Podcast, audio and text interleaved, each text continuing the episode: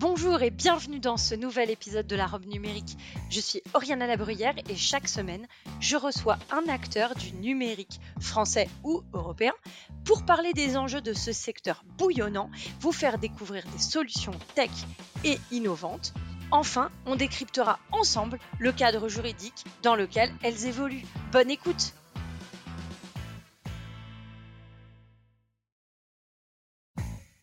Bonjour à tous et bienvenue dans la robe numérique. Je suis Oriana Labruyère et chaque semaine, avec mon invité, nous vous présentons une solution technologique répondant aux enjeux juridiques modernes.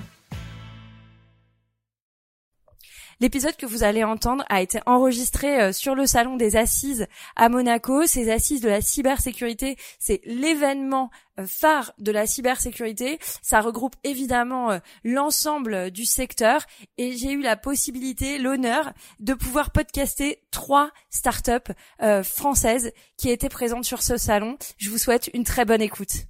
Donc bonjour Guillaume Aliel, vous êtes euh, le dirigeant de Finasoft. Euh, vous êtes ici avec votre associé et frère. Donc c'est assez sympa euh, de, de voir un, un, dirigeant qui est aussi en famille sur des salons. Donc on est aux assises. vous avez accepté de me parler quelques minutes. Alors est-ce que vous pouvez présenter Finasoft à nos auditeurs s'il vous plaît? Oui, bonjour Oriana, bien sûr. Euh, Finasoft, qu'est-ce que c'est? C'est vrai que généralement, quand on pense solutions cyber, on pense d'abord à toutes les solutions euh, euh, de lutte euh, contre les malwares, les ransomware, exploitation des 0D, des solutions très techniques, avec toujours plus d'intelligence artificielle, bref, des solutions, des solutions assez sexy. Nous, on est sur un créneau beaucoup moins sexy, puisque la lutte, elle est contre les fichiers Excel de notre côté, puisque euh, dans les entreprises, il y a beaucoup d'Excel, d'aspects de gestion en lien avec la cybersécurité. Et nous, on veut simplifier tout ça avec une solution qui se veut être une solution de référence en termes de, de, de, gestion euh, et de management euh, en cybersécurité sur les sujets, par exemple, d'analyse de risque, de suivi de conformité, des mesures, des risques, etc. Et alors, on est euh, sur le salon. Ce salon, il représente quoi pour Finasoft? Vous êtes dans un corner dédié aux startups. Ça veut dire que vous avez une valeur ajoutée spécifique pour venir être invité dans ce salon aussi prestigieux? Alors on est très fiers et très heureux d'être au salon des assises de Monaco puisque c'est c'est là que se retrouvent une fois par an tous les RSSI des grandes entreprises, des grandes organisations publiques. Et on est très fiers de faire partie de ce startup corner qui se veut incarner un petit peu l'innovation euh, au sein de ce salon. Et donc on est très heureux de présenter également la nôtre.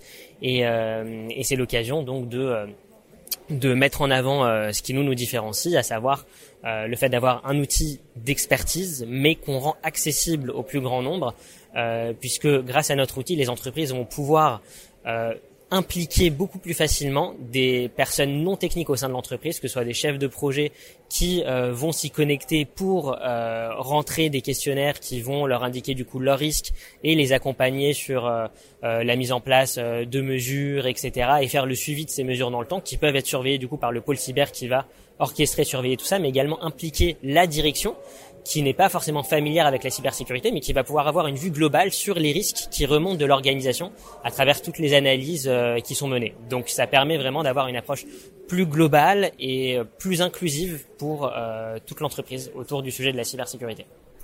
Est-ce que vous diriez que votre votre outil il permet une vue transverse pour l'ensemble des acteurs de l'entreprise et que du coup il se limite pas au simple contrôle du risque, enfin gestion du risque, euh, euh, comme on peut le voir dans, dans certaines structures. Ah tout à fait. Nous notre notre objectif c'est de vraiment ancrer chaque analyse, chaque évaluation dans des enjeux métiers. Euh, donc euh, au début de chaque évaluation, on indique euh, de quel métier est concerné, quel type d'outils, etc. Et derrière, dans les indicateurs, on peut sortir des indicateurs avec une vue, par exemple, sur les ressources humaines. Donc imaginons, je suis RSSI, je veux parler au DRH des risques RH, ben, je peux sortir des indicateurs spécifiques sur son sujet, les principaux risques cyber qui remontent, les mesures prioritaires, les mesures en retard, etc. Donc ce qui donne vraiment un outil pour le RSSI pour aller parler à chaque métier avec les arguments qui vont parler à chaque métier.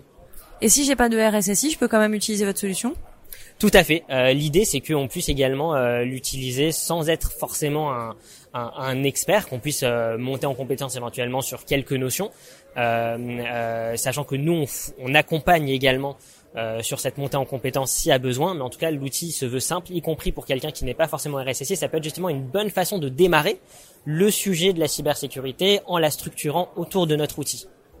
Et j'ai envie de poser une dernière question. Est-ce que c'est cher?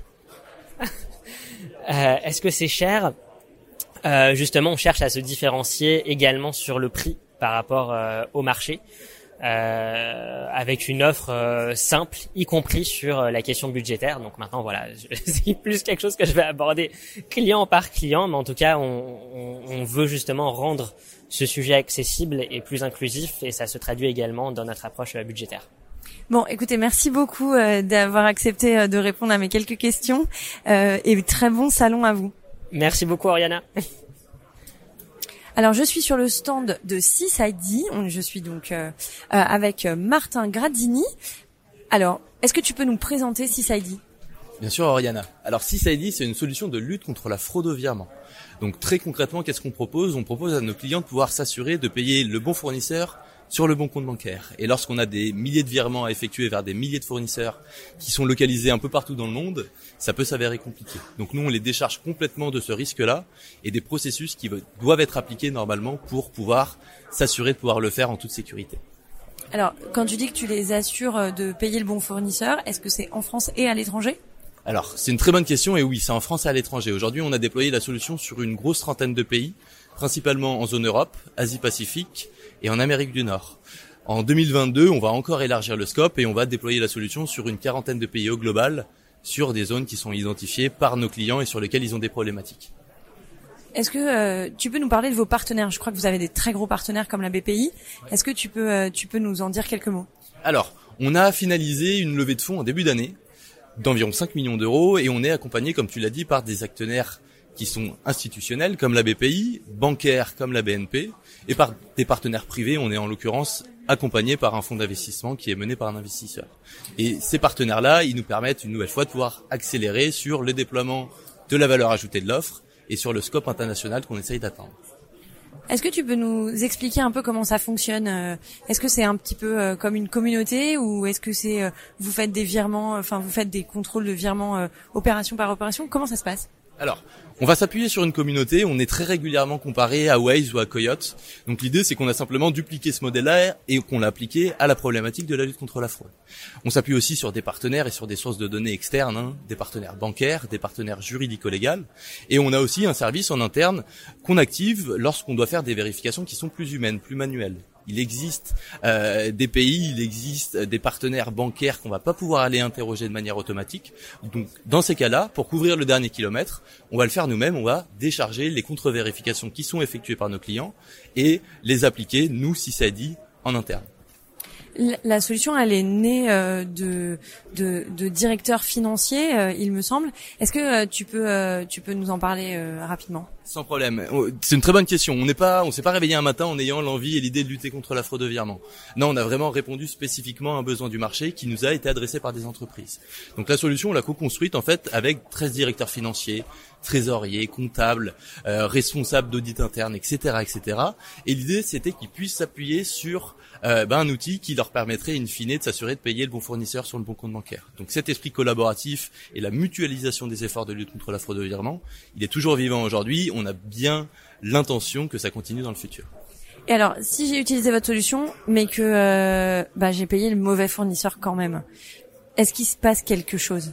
Alors, euh, on s'engage bien évidemment sur des scorings qui sont binaires. Vert c'est validé, rouge c'est invalidé. Donc bien évidemment les scorings rouges on les oublie. On veut pas que nos clients procèdent à des virements vers des entités qui sont scorées rouges. Sur les scorings verts, ce qu'on propose c'est une assurance en fait. Donc à première demande sur euh, simple preuve de non réception du virement par le fournisseur, on indemnise nos clients qui ont décidé de souscrire à cette assurance. Donc une nouvelle fois, elle a été construite avec l'un de nos pionniers qui est l'assurance SMA et elle est calquée sur l'utilisation que nos clients et nos utilisateurs vont avoir de la plateforme. Merci beaucoup euh, d'avoir euh, répondu euh, à toutes les questions de la robe numérique. Donc très bon salon à, à ID et j'espère à, bientôt pour un podcast un peu plus long et pour qu'on on ait tout le détail de cette solution. Merci beaucoup Ariana, à très bientôt. Bonjour Evine, donc Evine Juel, tu es directrice commerciale pour Uncovery. C'est ça? Oui, c'est ça. Alors merci d'être euh, au micro de la robe numérique. Est-ce que tu peux nous présenter euh, Uncovery? Oui, bien sûr. Donc Uncovery, on est une jeune start-up française. On veut aider les entreprises à mieux gérer leur transformation numérique. Et pour ça, on a développé un produit qui va les aider à identifier en quelques minutes ce qu'elles exposent sur Internet et surveiller l'évolution dans le temps. Concrètement, ce qu'on fait, c'est on fait le tour de la maison et on va identifier toutes les portes, toutes les fenêtres qui sont mal fermées et par lesquelles un cambrioleur pourrait entrer. Donc ça permet d'identifier s'il y a du shadow IT dans mon entreprise? Effectivement, on va d'abord permettre au client d'identifier ce qu'il connaît, enfin faire la, la, cartographie de tout ce qu'il expose, et à partir de ces éléments, on va lui proposer des éléments assimilés à du Shadow IT Corporate, donc des éléments qu'on estime lui appartenir. Donc, si euh, je rentre un peu dans le détail, les éléments que vous allez identifier, ça peut être euh, un, une boîte mail, ça peut être, euh, ça peut être quoi? Ça peut être un téléphone, ça peut être euh, quelle euh, quelle typologie de de hum, d'éléments? Ce sera tous les assets techniques qui sont reliés à l'entreprise. Donc ça peut être un domaine qui a oublié d'être d'être désactivé à l'autre bout de l'Europe par le développeur qu'on aura pris pour développer une fonctionnalité de mon produit. Voilà. D'accord. Et du coup, quand quand vous quand vous mettez en place cette solution, est-ce qu'il y a besoin de se connecter au système d'information de l'entreprise? Est-ce que comment ça se passe? On a voulu, on a vraiment voulu faire un produit simple d'utilisation. Euh, c'est un produit SaaS qui nécessite aucun déploiement et le client a accès à la solution et la paramètre en seulement deux clics. Il rentre son, euh, il renseigne son entité et il rentre euh, des premiers assets qui vont nous permettre de faire la cartographie. Donc par, par exemple, je rentre mon nom de domaine, je rentre une adresse IP. Les assets qu'on attend au point de départ, c'est un domaine, un sous-domaine, une adresse IP. Le client n'a pas besoin d'être exhaustif, il peut nous donner juste un élément et nous, ça nous sert de base de travail pour lui fournir l'inventaire le plus complet possible. Alors, est-ce que c'est one shot ou bien euh, on peut avoir une vue euh, sur un an? Parce que les systèmes d'information ils peuvent évoluer, euh, donc ma cartographie elle peut évoluer. Est-ce que du coup je peux suivre ces évolutions ou ou est-ce que c'est que one shot? Nous, on propose effectivement une licence annuelle qui va permettre au client de suivre quotidiennement son évolution, euh, l'évolution de son exposition. Euh, Aujourd'hui, on se rend compte qu'il y, a des, clients qui ont des besoins euh, ponctuels, donc ils veulent du one shot, et donc on est aussi capable de le faire. C'est vraiment à la demande du client. Euh, on est capable de s'adapter. Donc euh, là, on est sur le, salon des assises. Qu'est-ce que ça représente pour pour Uncovery? Alors pour nous, c'était primordial d'être présent. Ce qu'il faut savoir, c'est qu'aux Assises, il y a un village start-up qui met en avant l'innovation. Et pour nous, Uncovery devait être présent. C'est c'était primordial. On voulait de toute façon revoir nos partenaires, nos clients, continuer à augmenter nos à augmenter les, les prospects qui qui testent notre solution et euh, bien sûr euh, être au cœur de tout cet écosystème euh, était primordial pour nous. Écoute, merci beaucoup, euh, Evine, d'avoir été euh, au micro de la robe numérique et, euh, bon salon à Uncovery. Merci à toi, Oriana.